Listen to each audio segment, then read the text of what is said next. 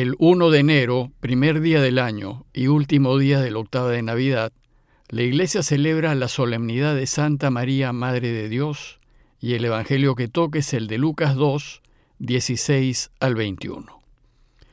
En aquel tiempo los pastores fueron corriendo a Belén y encontraron a María y a José y al niño acostado en el pesebre.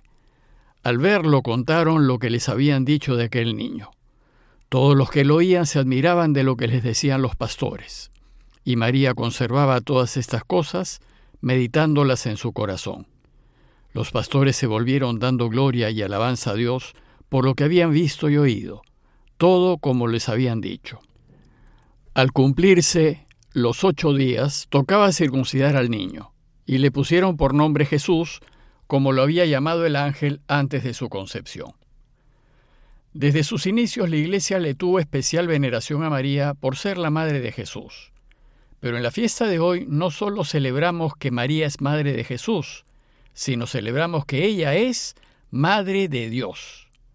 Si bien desde el siglo VI la Iglesia celebra a María como la madre de Dios, y hay pintas del siglo III en las catacumbas de Roma que afirman que ella es la madre de Dios. Durante un tiempo esta fiesta se celebró el 11 de octubre, pero a partir de Vaticano II y con más sentido, su celebración pasó al primero de enero a fin de completar y cerrar la octava de Navidad. La Iglesia nunca dudó que Jesús haya sido verdadero y perfecto hombre, pues fue testigo de su hambre, de su sed, de su cansancio, de sus dolores y de sus angustias y muerte. Sin embargo, para la Iglesia naciente, el impacto de su resurrección fue de tal magnitud que empezó a considerar que Jesús no pudo ser solamente hombre, pues fue demasiado grande lo que hizo, y resucitar solo lo puede hacer Dios. Entonces poco a poco empezó a crecer la conciencia en la Iglesia de que Jesús no solo fue verdadero hombre, sino también verdadero Dios. Y a medida que pasaba el tiempo y a medida que reflexionaba más en Jesús, la Iglesia se fue convenciendo cada vez con más certeza que Jesús, además de ser hombre, también tiene que ser Dios. Y muy rápidamente, hacia mediados del primer siglo, ya San Pablo, en su carta a los filipenses, nos comparte la reflexión de la Iglesia, y en Filipenses 2, 6 al 8 dice, que Jesús, siendo de condición divina, no retuvo ávidamente el ser igual a Dios, sino que se despojó de sí mismo tomando la condición de siervo, haciéndose semejante a los hombres y apareciendo en su porte como hombre, y se humilló a sí mismo, obedeciendo hasta la muerte y muerte de cruz. Posteriormente los evangelios van a recoger esas enseñanzas de la Iglesia y Lucas y Mateo, en las introducciones a sus obras, al presentarnos a Jesús, nos van a enseñar que es verdadero hombre porque nació de María, pero es verdadero Dios porque nació por intervención del Espíritu Santo. Y cuando Juan escribió su Evangelio en torno al año 100, ya la Iglesia afirmaba con certeza que Jesús es Dios. Por ejemplo, en la última línea del prólogo de su Evangelio, Juan dice, A Dios nadie lo ha visto jamás. El Hijo único, que está en el seno del Padre, Él nos lo ha contado. Sin embargo, afirmar sin duda alguna que Jesús es Dios no fue tarea fácil para la Iglesia. Durante los siguientes dos siglos se reflexionó y discutió mucho acerca de ello. Y cuando el emperador Constantino a inicios del siglo IV permitió el culto público de la Iglesia y ésta empezó a reunirse sin temor a las persecuciones, entonces empezaron a tener lugar los concilios universales con el fin de aclarar los fundamentos de nuestra fe. El primer concilio universal se realizó en la ciudad de Nicea, hoy en Turquía, en el año 325. En esa ocasión toda la iglesia reunida definió que Jesús, además de ser hombre, es también Dios. Pero algunos cristianos se resistieron a aceptar esta definición y discutieron que sea así. En consecuencia, al concilio de Nicea le siguieron años muy turbulentos y de mucha discusión acerca de la divinidad de Jesús. Y casi 50 años después, en un segundo concilio universal, celebrado en Constantinopla en el año 381, toda la iglesia reunida zanjó la cuestión y declaró aquello en lo que hoy cree, y en lo que debe creer todo aquel que se declare cristiano. De este concilio salió ese credo largo que a veces proclamamos los domingos y que afirma que Jesús es Dios de Dios, luz de luz, Dios verdadero de Dios verdadero, engendrado, no creado, de la misma naturaleza del Padre.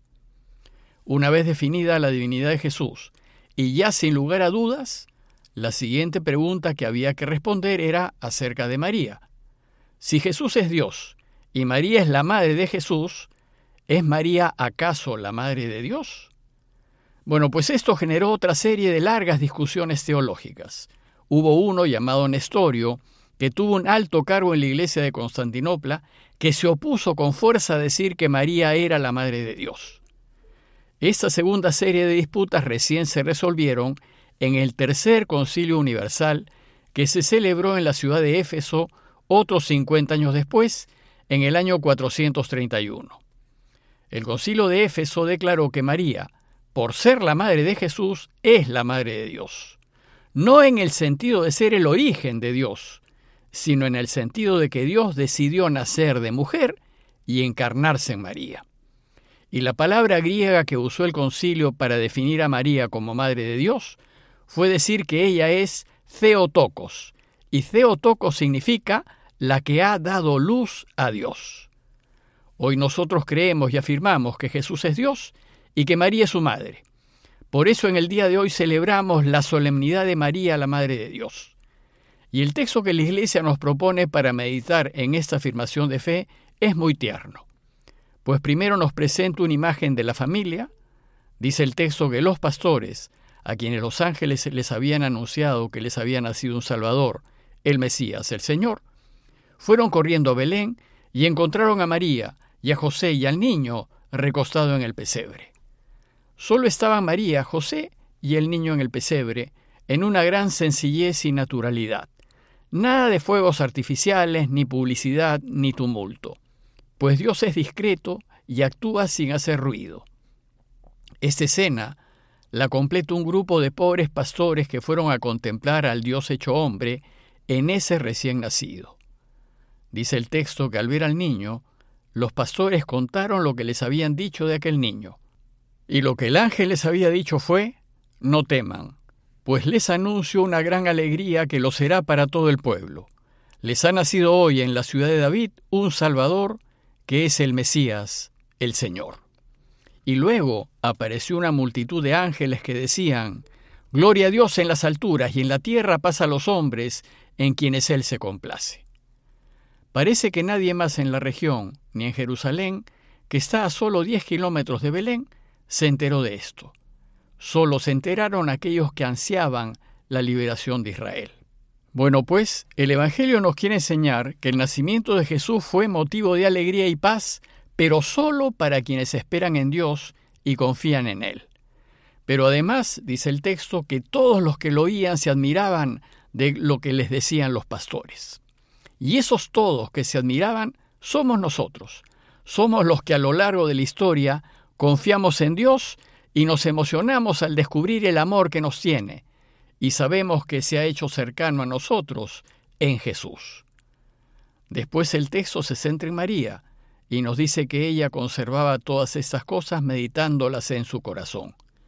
Meditar en su corazón es otra manera que tiene Lucas de decirnos que ella vivía en constante acción de gracias al Padre por el Hijo que le había dado.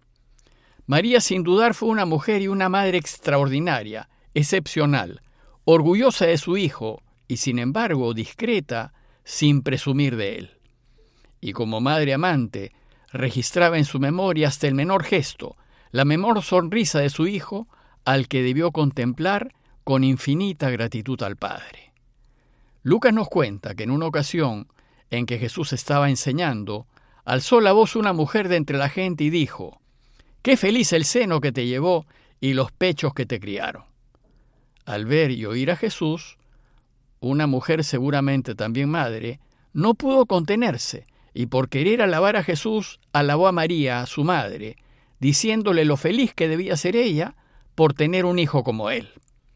Sin duda, María debió ser muy feliz por ello, sin embargo, Jesús le respondió, pero más felices son los que oyen la palabra de Dios y la guardan. Para Jesús su madre María es feliz, pero no porque ella sea su madre, sino porque ella es una de las que hacen lo que Dios quiere. Como vimos, ella, a riesgo de su vida, aceptó ser la madre de Jesús y Dios la hizo feliz. El relato de hoy termina con dos breves escenas. La primera es acerca de los pastores. Ellos se volvieron dando gloria y alabanza a Dios por lo que habían visto y oído, todo como les habían dicho. Y la segunda breve escena es la circuncisión de Jesús. Para que el niño entre a formar parte del pueblo de Dios tenía que ser circuncidado, pues la ley de Moisés así lo mandaba. Y como los padres de Jesús fueron creyentes practicantes, a los ocho días, como mandaba la ley, lo llevaron al templo.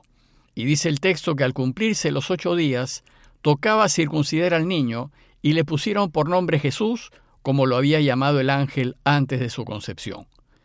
En la ceremonia de la circuncisión también se le ponía oficialmente nombre al niño y sus padres le pusieron Jesús, que significa Dios salva. Y esto fue lo que hizo Jesús. Jesús pues debe ser el centro de todo nuestro quehacer. Es a Él a quien seguimos y gracias a Él nosotros ya sabemos el camino que nos lleva a la felicidad y a la vida. Y por lo que hizo para enseñarnos este camino, dice Pablo en Filipenses 2, 9, 11, que Dios lo exaltó y le otorgó el nombre que está sobre todo nombre, para que al nombre de Jesús toda rodilla se doble, en los cielos, en la tierra y en los abismos, y toda lengua confiese que Cristo Jesús es Señor, para gloria de Dios Padre. A manera de conclusión, los invito primero a agradecerle a María por ser Madre de Dios y Madre nuestra, pues gracias a que ella siempre hizo la voluntad de Dios, fue posible que Dios mismo se haga hombre. Y luego agradecerle a Jesús por lo que ha hecho por nosotros, confesando, como dice Pablo, que Él es el Mesías y el Señor, para gloria de Dios Padre. Parroquia de Fátima, Miraflores, Lima.